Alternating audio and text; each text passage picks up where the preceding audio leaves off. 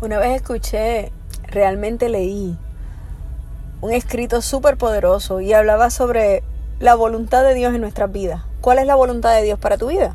Anteriormente he hablado sobre esto, pero lo más curioso y lo más que me impresionó de ese escrito era que el escritor precisamente mencionaba que si en algún momento nuestra voluntad personal, nuestras emociones, nuestros deseos, lo que nosotros sentimos, nuestros sentimientos se interponían por encima de la voluntad de Dios para nuestras vidas, entonces nuestra oración tenía que cambiar drásticamente. Si en algún momento ves que tus deseos van por encima de lo que Dios ha hablado sobre ti, que tu comportamiento va contrario a lo que Dios ha hablado sobre tu vida, necesitas despertar, necesitas hacer un reality check.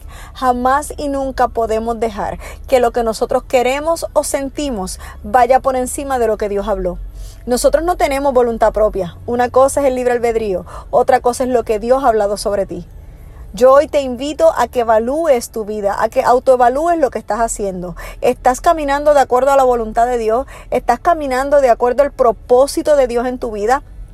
Vamos, yo hoy te exhorto a que tú evalúes qué estás haciendo, dónde estás parado. Cada día me levanto eh, enfocado en hacer la voluntad de Dios o me levanto enfocado a hacer lo que mis emociones me, me dictan. Las emociones no te pueden controlar. Tú y yo le pertenecemos a Dios y su plan se va a cumplir en, a cumplir en nuestras vidas. Lindo día, bendiciones.